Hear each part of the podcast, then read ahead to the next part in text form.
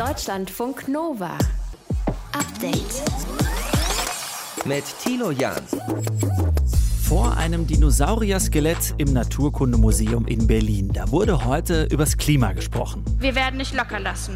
Wir warten nichts weniger als eine Regierung, die alles in ihrer Macht Stehende tut, um die größte jemals ökologische Krise der Welt anzugehen und Lebensgrundlagen zu schützen. Luisa Neubauer von Fridays for Future auf dieser Pressekonferenz.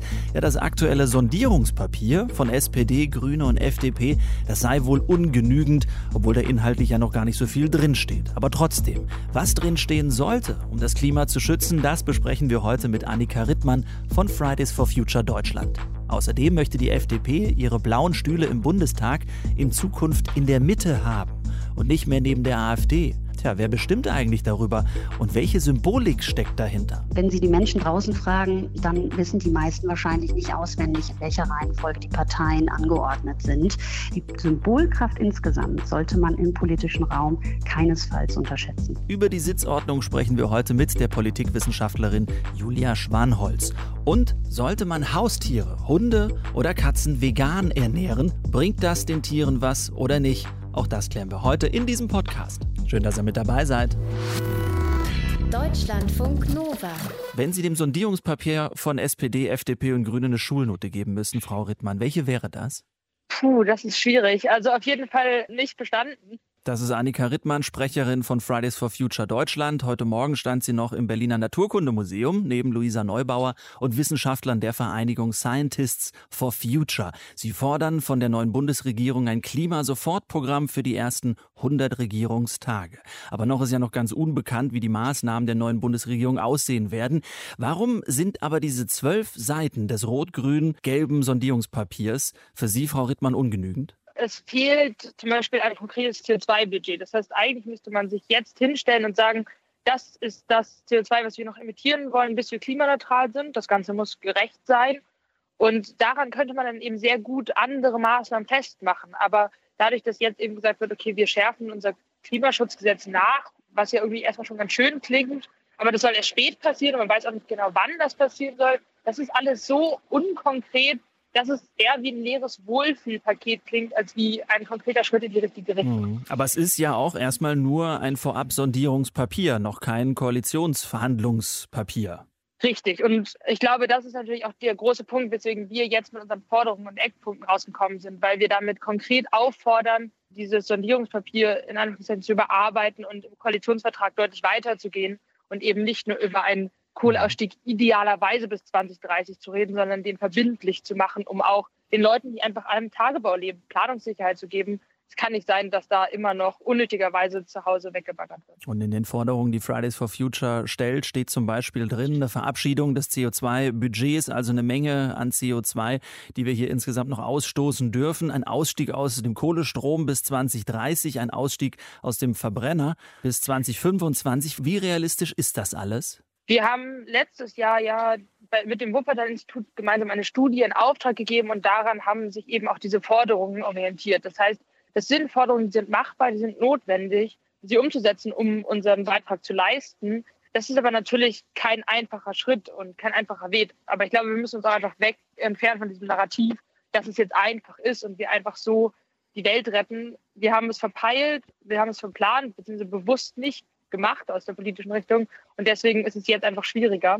Das sind aber durchaus alles Maßnahmen, die realistisch umsetzbar sind. Und mit dem Ausstieg aus Kohle eröffnet sich natürlich auch die Chance der erneuerbaren Energien. Und auch darauf gehen wir in unserem Forderungspapier ein. Sind realistisch umsetzbar, sagen Sie, weil das die Wissenschaftlerinnen und Wissenschaftler sagen? Oder wo kommt die Quelle her? Genau. Die Forderungen beziehen sich eben in Teilen auf die Studie vom Wuppertal-Institut wenn man auf die Forderung schaut, dass wir bis 2035 aus dem Gas raus müssen, da gibt es Studien vom Wirtschaftsinstitut und vom Deutschen Institut für Wirtschaftsforschung für. Das heißt, es gibt verschiedene Studien, die belegen, dass das Forderungen sind, die umsetzbar sind. Und diese haben wir in einem sehr langen Prozess mit WissenschaftlerInnen erarbeitet, immer wieder rückgekoppelt und da sehr positives Feedback zu erhalten. Hm. Haben Sie denn Angst, dass äh, die äh, Ziele im Endeffekt, die zum Beispiel ja ganz stark die Grünen äh, drauf hatten auf dem Wahlprogramm, eben das Klima zu schützen, dass die abhanden kommen jetzt in den Koalitionsverhandlungen? Natürlich haben wir Sorgen und genau deswegen setzen wir jetzt Eckpunkte. Wir haben aber auch nicht den Auftrag, To-Do-Listen für Politik zu schreiben. Das muss die Politik schon selbst machen. Ich glaube, es ist ganz gefährlich, die Verantwortung jetzt auf die Grünen abzuwälzen, weil damit kann man nur verlieren. Die Grünen werden nicht alles durchbekommen in den Koalitionsverhandlungen. Und eigentlich müsste es egal sein, wer da am Verhandlungstisch sitzt. Alle Parteien haben im Wahlkampf mit 1,5 Grad geworben und jetzt müssen sie ihre Wahlkampfversprechen auch einhalten. Annika Rittmann, Sprecherin von Fridays for Future Deutschland. Heute hat sie eine Pressekonferenz gegeben mit den Wissenschaftlern von Scientists for Future, um den Sondiererinnen und Sondierern von SPD, FDP und Grüne zu sagen, nehmt das Thema Klimaschutz bitte ernst. Danke fürs Gespräch. Deutschlandfunk Nova. Update. Aus der Frau Bundeskanzlerin wird wohl bald ein Herr Bundeskanzler und aus dem Herrn Bundestagspräsidenten wird wohl bald eine Frau. Bärbel Baas von der SPD könnte es werden. Diese Nachricht gibt es heute. Und wenn Bärbel Baas aktuell in dem Plenarsaal schaut, dann sieht sie die AfD ganz rechts, daneben die FDP, dann die Union, die Grünen, die SPD und am linken Rand die Linkspartei. Die FDP ist aber mit diesem Platz Unzufrieden war sie schon übrigens 2017 nach der Wahl. Sie möchte gerne in die Mitte und hat erneut einen Antrag auf Änderung der Sitzordnung gestellt. Die Union müsste dann Platz machen und aufstehen, will aber nicht. Wer entscheidet eigentlich darüber, wer wo sitzt und hat das wirklich solche Symbolkraft? Darüber spreche ich jetzt mit Julia Schwanholz. Sie ist Politikwissenschaftlerin an der Uni Duisburg-Essen. Schönen guten Abend. Guten Abend. Warum ist die Sitzordnung im Bundestag denn eigentlich so, wie sie ist? Ja, das hat historische und traditionelle Gründe, die sowohl mit dem Regierungssystem als auch mit unserem Parteiensystem zu erklären sind. Wenn wir in die Welt schauen, dann ist es ja nicht überall so, dass man im Halbkreis sitzt. Es gibt Parlamente wie etwa das britische Unterhaus, ähm, das nennt man Opposing Benches oder auch Frontbenchers, wie die sich hinsetzen. Da sind die Bänke gegenüberstehend angeordnet, damit man leidenschaftlich, konfrontativ und kämpferisch miteinander in den Schlagabtausch treten kann. Andere haben eine abgemilderte Form dieser Frontbencher-Sitzordnung Sitzordnung wie das dänische Folketing zum Beispiel, die sitzen im äh, Horseshoe oder in der Hufeisensitzordnung. Dann gibt es noch den Klassenraum, brasilianisches Parlament oder auch den Kreis, das EU-Parlament. Und wir sitzen eben im Halbkreis. Das mhm. hat damit zu tun, dass wir ähm, eine Konsensusdemokratie haben und dass im deutschen äh, Regierungssystem zwar die Entscheidungen im Plenum nach dem Mehrheitsprinzip getroffen werden, aber hinter den Kulissen, etwa in Ausschüssen oder auch ähm, im Austausch mit dem Bundesrat, sehr, sehr viel verhandelt und ausgehandelt wird, bevor dann eine Vorlage im Plenum abgestimmt wird. Mhm. Wir sehen auch symbolisch kaum Trennung zwischen den Fraktionen. Und die andere Erklärung geht auf das Parteiensystem zurück, das Links-Rechts-Schema der Parteien. Das ist zwar mittlerweile schon etwas veraltet, wird aber bei der Sitzordnung eben immer noch bemüht aus der Perspektive des Bundestagspräsidenten, Sie haben es in der Anmoderation eben gesagt, sind die äh, Fraktionen so angeordnet, wie sie im Links-Rechts-Parteienschema mhm. dann eben verortet sind. Und genau das sind zwar nicht mehr die tatsächlichen weltanschaulichen Positionen par excellence, aber das spielt eigentlich für die Sitzordnung keine Rolle. Man hat das traditionell immer weiter so übernommen. Welchen Einfluss hat denn dann der Bundestagspräsident oder die Bundestagspräsidentin auf diese Sitzordnung? Ja, es kommt jetzt darauf an, von wem man spricht. Also Sie haben ja von Bärbel Baas mhm. als der vorgeschlagenen Kandidatin gesprochen. Sie muss ja erst noch gewählt werden. Genau. Und traditionell hat die neu zu, also sozusagen die Präsidentin, die erst ins Amt gehoben werden soll, keinen Einfluss auf die Sitzordnung. Das wird im Vorältestenrat entschieden. Das ist ein informelles Gremium des Bundestages, was nur eine sehr überschaubare Zeit äh, zusammentritt, nämlich genau 30 Tage beziehungsweise maximal maximal 30 Tage seit der Bundestagswahl bis zur Konstituierung des neuen Bundestags. Und darin sitzt der amtierende, der alte Bundestagspräsident mit neuen FraktionsvertreterInnen und die gemeinsam besprechen dann, wann soll die Konstituierung stattfinden. Und dann geht es eben auch um die Sitzordnung im Plenarsaal, mitunter ein durchaus sehr sensibles Thema. Und das wird dann miteinander eigentlich konsensual verhandelt. Mhm. Die FDP will es aber jetzt symbolisch haben und eben mehr in der Mitte sitzen. Was sagen Sie, wie groß ist die Symbolkraft der Sitzordnung wirklich? Naja, also es, wenn Sie die Menschen draußen fragen, dann wissen die meisten wahrscheinlich nicht auswendig, in welcher Reihenfolge die Parteien angeordnet sind. Das hat damit zu tun, dass die Sitzordnung eher ein sekundäres Element des Parlamentarismus ist. Prozesse, Abläufe, handelnde sowohl individuelle als auch kollektive Akteure und insgesamt auch die Parlamentsfunktion sind primär und konstitutiv für das Parlamentsgeschehen.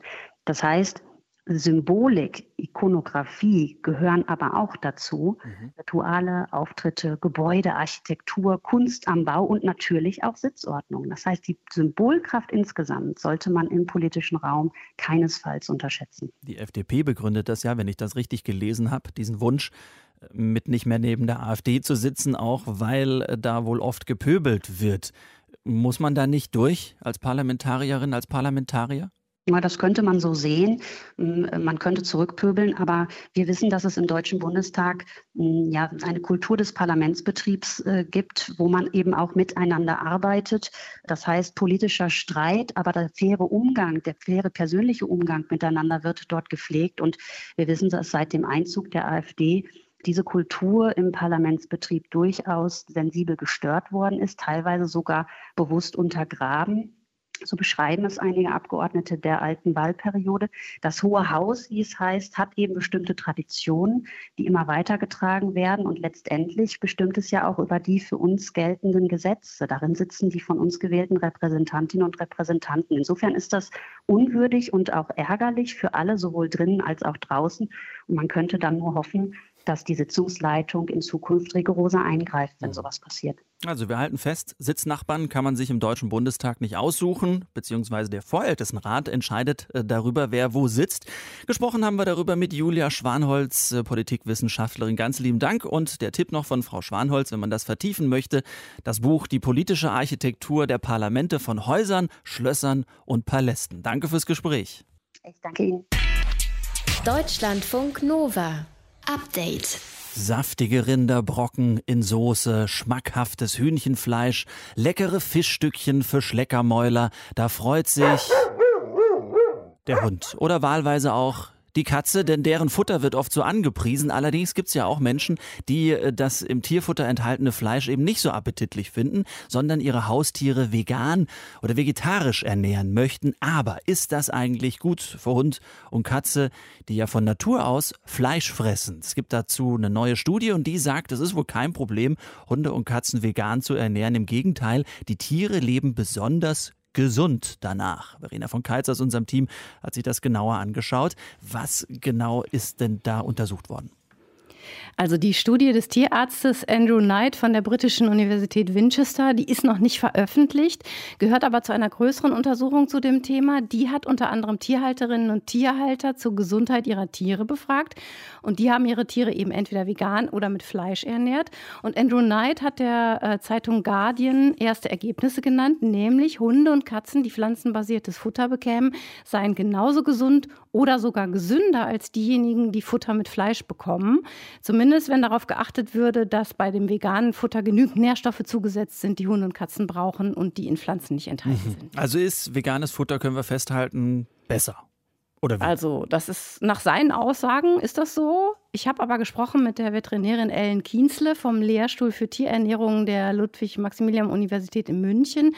Und die sieht die Ergebnisse kritisch, auch wenn sie sagt, wenn man es denn macht, dann würde ich sagen, vertragen tut es der erwachsene Hund relativ gut. Also erwachsene Hunde können grundsätzlich damit klarkommen. Sie sagt allerdings, keine säugenden Hündinnen damit füttern, die brauchen viel mehr Energie. Und sie sagt auch, aus den Daten dieser Studie kann man tatsächlich nicht den Schluss ziehen, dass vegan besser ist für Hunde. Mhm. Da müsste man viel längere Futterstudien machen, nicht nur Halterinnen und Halter befragen. Das Problem sei auch, dass bestimmte Nährstoffe, wie zum Beispiel Eisen aus Pflanzen, schlechter vom Körper aufgenommen werden als Eisen aus Blut oder Muskeln. Und da kann man nicht einfach jetzt die Menge ausrechnen, die in der fleischhaltigen Nahrung drin ist und durch pflanzliche Produkte ersetzen. Deshalb sieht sie das Thema insgesamt sehr kritisch. Das heißt aber, es ist äh, tendenziell möglich, das Fleisch wegzulassen und dem Hund geht es dadurch nicht schlechter. Ja, und der Meinung sind auch viele TierärztInnen, vegetarisches Futter mit Ei und Milchprodukten wie Hüttenkäse und Quark dazu ist ganz okay. Vegan ist schon schwieriger, denn dann braucht es weitere Zusätze wie zum Beispiel Vitamin B12, das ja auch Menschen nehmen sollten, die sich vegan ernähren. Aber es scheint möglich zu sein, das zu tun. Hunde sind ja keine reinen Fleischfresser, mhm. sondern Allesfresser. Sie haben sich sehr gut angepasst an unseren menschlichen Speiseplan und zum Beispiel im Laufe der Evolution Enzyme entwickelt, mit denen sie gut Stärke abbauen können aus Brot und Kartoffeln. Wölfe, die Vorfahren der Hunde, die haben diese Enzyme zum hm. Beispiel nicht. Hüttenkäse ist ein Renner, sage ich jetzt mal. Das habe ich selbst schon erlebt. Bei einem Golden Retriever. Beim Hund? Ja, das mhm. war ratzefatz weg, das Ding. Wie ist das bei Katzen mit der veganen Ernährung? Also, da sind sich die meisten Fachleute sehr einig, Katzen sollten nicht vegan ernährt werden. Das hat auch die Tierärztin Stefanie Handel im Deutschlandfunk gesagt, die auf Ernährungsberatung bei Haustieren spezialisiert ist. Bei der Katze ist es klar ausgeschlossen, die Katze ist ein spezialisierter Fleischfresser, die tierische Nahrung braucht. Genau, die braucht tierische Nahrung, tierische Proteine und Katzen brauchen auch zum Beispiel Substanzen wie Taurin, das sie nicht selber herstellen können und das müssen sie über die Nahrung zu sich nehmen und es ist eben in tierischen Nährstoffen mehr enthalten. Mhm. Sonst können sie Mangelerscheinungen entwickeln und krank werden. Deshalb rät auch der Deutsche Tierschutzbund dringend davon ab, Katzen vegan oder vegetarisch zu ernähren und empfiehlt auch bei Hunden grundsätzlich eine Mischkost mit mhm. Fleisch. Aber wenn das alles so unklar und so kompliziert ist, warum um alles in der Welt wollen Menschen dann ihre ihre Haustiere unbedingt vegan oder vegetarisch ernähren? Naja, es wird ja viel darüber gesprochen, welche Probleme die Fleischproduktion mit sich bringt. Und mhm. bei vielen ist die Idee, dass sie nicht möchten, dass Nutztiere wie Rinder und Hühner für das Futter ihrer Haustiere leiden müssen und geschlachtet werden. Auch der Klimaschutzaspekt ist für viele ein Grund. Vor allem, weil es vor einiger Zeit eine Berechnung eines amerikanischen Forschers gab, dass Hunde- und Katzenfutter wegen der hohen Fleischmenge einen enormen CO2-Abdruck hat. Und diese Zahl wird tatsächlich oft auch als Argument für veganes Futter gebracht. Mhm. Jetzt kommt aber ein großes Aber. Und äh, das äh, geht dann wie weiter nach dem Aber? Für das Fleisch in normalem Hund- und Katzenfutter werden in der Regel nämlich gar keine Nutztiere extra geschlachtet, Aha. sondern es werden Schlachtnebenprodukte verwendet, also Abfälle, Innereien, Organe, das, was wir Menschen heutzutage nicht mehr essen. Und die sind also übrig. Das sagt auch eine Schweizer Firma, die ebenfalls die Ökobilanz von Haustieren berechnet hat und die zu viel niedrigeren CO2-Werten kommt als der US-Forscher. Das gleiche sagt auch Ellen Kienzle, die Tierärztin von der Uni München, und stellt deshalb die Frage, warum soll ich den armen Hund und die Katze mit so veganem Zeug plagen? Das Essen ist ja auch immer ein Höhepunkt für die Tiere oder das Fressen. Warum soll ich da solche Sachen machen, von denen ich nicht weiß, wie sie den bekommen, solange es noch Schlachtabfälle genug gibt? Und dieser Aspekt der Freude am Futter, am Fressen, der ist sicherlich auch bedenkenswert, weil ein Haustier ja nicht selbst entscheiden kann, was es zu fressen bekommt. Absolut. Also hätten wir das auch gecheckt. Ist veganes Futter eine gute Idee für Hund oder Katze? Eingeordnet hat es uns Verena von Kaltz. Deutschlandfunk Nova. Update. Jetzt bisschen mehr und dann später bisschen weniger. Arbeiten, weiß nicht, ob das euer Lebensmodell ist, aber mehr als 60 Prozent der 18- bis 29-Jährigen wollen höchstens bis zum Alter von 61 Jahren arbeiten. Das zeigt eine aktuelle Umfrage des Marktforschungsinstituts Seaway. Ja, bisschen früher in Rente.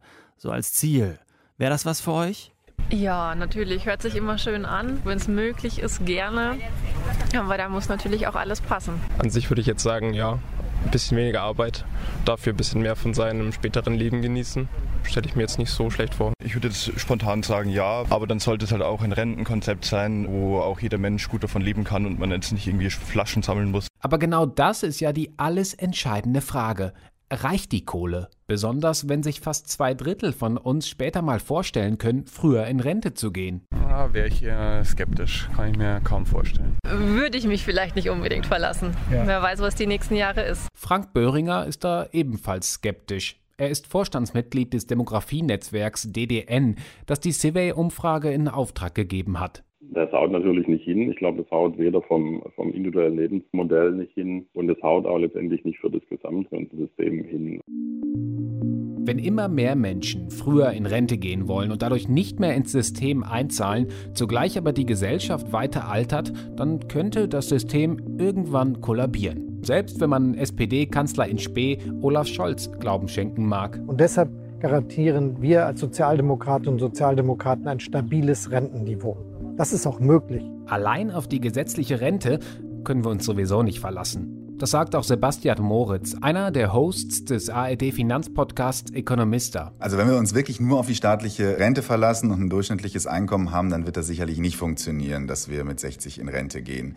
Also wenn man sich mal anschaut, vor 60 Jahren ungefähr, da war es so, dass sechs Beitragszahler eine Rente finanziert haben. Aktuell ist es so, dass nur noch zwei Beitragszahler eine Rente finanzieren. Und das Verhältnis, das kippt jetzt allmählich. Das heißt, wenn wir uns nur auf die staatliche Rente verlassen, dann klappt das nicht. Die Schlussfolgerung müsste also sein, dass wir privat vorsorgen müssen. Laut Moritz gibt es dafür eine grobe Faustformel. Wenn wir im Alter nicht auf unseren früheren Lebensstandard verzichten wollen, dann brauchen wir roundabout 80 Prozent unseres letzten Nettoeinkommens. Und wenn die gesetzliche Rente absehbar dafür eben nicht reicht, dann will die sogenannte Rentenlücke eben privat gestopft werden. Also mal Gedanken machen. Wie viel Geld habe ich überhaupt zur Verfügung?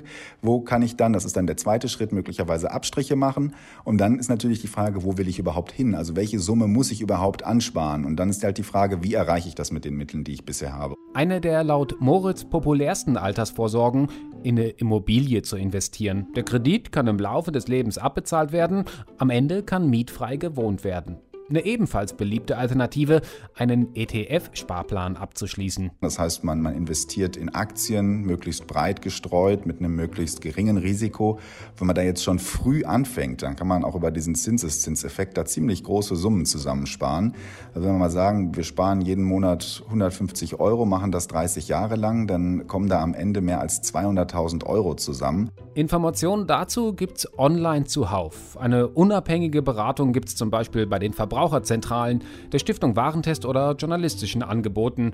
Etwas vorsichtiger sollte man bei Bloggern sein, die für Aktienfonds oder Versicherungen unterwegs sind.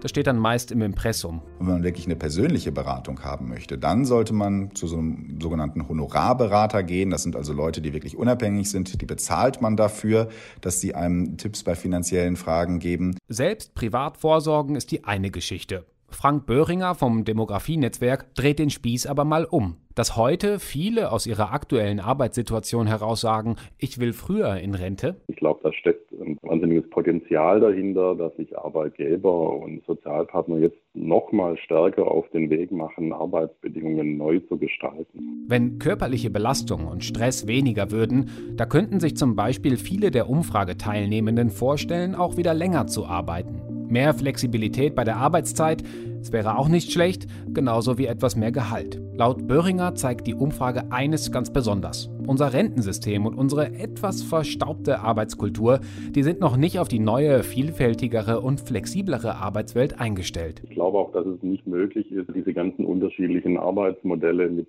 einer klassischen Rente bis 67 Aussage dann eben abzuholen, sondern ich glaube, da braucht es neue Ideen, da braucht es neue Aushandlungsprozesse in den Betrieben, aber auch eine Flexibilität, was in den Einstieg in die Rente angeht. Sein Plädoyer für unterschiedliche Berufsgruppen braucht es unterschiedliche Rentenszenarien und dafür neue Ideen von Arbeitgebenden und der Politik. Ob sie tatsächlich kommen, noch steht die Ampel bei diesem Thema auf Rot. Hm. Früher in die Rente. Wie das funktionieren kann, hatte uns Deutschlandfunk Nova Reporter Matthias von Lieben erklärt. Deutschlandfunk Nova. Update. Facebook könnte bald nicht mehr Facebook heißen, also zumindest der Mutterkonzern nicht. Instagram, WhatsApp und andere Dienste gehören ja auch zu Facebook, aber das Online-Magazin The Verge liegt heute, dass man sich einen neuen Namen verpassen möchte. Es soll da wohl einen anonymen Informanten geben. Facebook selbst hat das noch nicht kommentiert. Und es gibt wohl auch nur einen kleinen Teil und Kreis im Top-Management, der darüber diskutiert. Hält uns aber nicht davon ab, darüber zu sprechen. Haben wir heute gemacht mit Sibylle Kircher. Sie ist Geschäftsführerin der Namensagentur Nomen und sie denkt sich auch sehr oft Markennamen eben aus. Und ich wollte von ihr wissen, mal angenommen, Mark Zuckerberg kommt um die Ecke und sagt, so, Frau Kircher, Facebook braucht einen neuen Namen. Was würden Sie ihm raten? Ja, ich hätte natürlich erst mal Fragen gestellt, um herauszufinden, was er genau braucht, was für eine Strategie dahinter steckt um was geht es? Was will das Unternehmen mit dem Namen erreichen? Wer soll angesprochen werden? Wie umfangreich wird das ganze Thema werden? Also wird es nur für USA oder wird es wieder etwas Weltweites? Das sind natürlich alles Themen, die man erstmal durchgehen müsste, um dann zu sagen, okay, wir legen jetzt mal eine Namensstrategie fest. Wir gehen auf gewisse Themen und Felder, die interessant sind. Müsste sich vielleicht in dem Zusammenhang auch nochmal anschauen, was machen die Wettbewerber? Und erst dann kann man anfangen zu überlegen, ja, in welche Richtung könnte der Name gehen, welche Bedeutung könnte er aufgreifen. Ist es denn so clever überhaupt, den Namen in diesem Fall zu ändern? Weil ich meine, Facebook, da verbindet man ja diesen Aufbruch damals, dieses soziale Netzwerk, das wir alle am Anfang äh, so genutzt haben, ganz stark damit. Also verliert man da nicht viel, wenn man jetzt, weiß ich nicht, das Unternehmen einfach nur Connect nennen würde in Zukunft? Ja, das würde man auf alle Fälle tun. Man würde Markenwerte aufgeben und von daher ist es nicht einfach so gesagt, man ändert mal kurz den Namen Facebook, sondern man zerstört ja damit die gesamten Markenwerte, die Facebook sich aufgebaut hat über Jahre. Wir halten mal fest, das ist ein komplexer Prozess, um neuen Markennamen zu etablieren. Wie wichtig ist die Länge des Markennamens? Die ist nicht ganz unwichtig. Wir würden also nie sagen, der Name soll aus fünf bis sechs Silben bestehen. Aber man muss jetzt auch nicht den Ansporn haben, dass der Name nur aus drei Buchstaben besteht. Also mhm. da gibt es schon Spielraum, aber natürlich darf er nicht ausufern. Mhm. Zucker World, wie wäre das? ja, das ist schon recht lange. Das ja. ist schon recht lange. Face, Face Mash, das, das war ja früher der Name von Facebook. Würde das passen oder auch nicht mehr so richtig? Ja, ich denke, da ist Facebook auf alle Fälle besser, weil das einfacher ist, mhm. zugänglicher ist als Face Mesh. Ich denke, da hatte Mark Zuckerberg schon gute Gründe, sich von diesem Namen zu verabschieden. Ja, oder eben das Social Network, so wie der Film dazu heißt. Hm, ja, das ist sehr, sehr allgemein. Das ist ja eigentlich gar kein Name, sondern eine Beschreibung. Hm, genauso wie Connect oder? Das genau, wie Connect, das wird ja immer benutzt in allen digitalen Situationen, hört man plötzlich Connect, also das hat nichts Einmaliges. Mhm. Jetzt gab es zuletzt ja mit den Enthüllungen der Whistleblowerin Frances Horgan viele negative Nachrichten rund um Facebook. Ist das denn eigentlich auch ein guter Zeitpunkt, den Markennamen jetzt zu ändern oder checken die Leute, dass es vielleicht ein Manöver sein könnte? Also trotz der vielen Skandale, die in letzter Zeit hochgekommen sind, würden wir nicht empfehlen, den Namen Facebook jetzt so einfach zu ändern, sondern erstmal intern aufzuräumen und zu versuchen, wieder sich ein sauberes Image zuzulegen. Und dann kann man durchaus mit dem Namen Facebook weitermachen. Also nur den Namen zu ändern, um damit zu sagen, wir sind jetzt etwas Neues, mhm. das reicht nicht aus. Das ist nur Kosmetik. Das äh, hat keinen Bestand. Also letztendlich muss sich das Unternehmen neu aufstellen, die Fehlerquellen, die es vielleicht hat, beseitigen und dann einfach wieder durchstarten. Und das kann man machen mit dem Namen, der momentan äh, seit Jahren bekannt ist und auch eigentlich positiv aufgeladen ist. Mhm. Ohne zu viel Werbung zu machen, Frau Kircher, äh, welcher Name hat Sie denn eigentlich in letzter Zeit umgehauen? Also sowas wie Netflix oder SpaceX oder Tesla?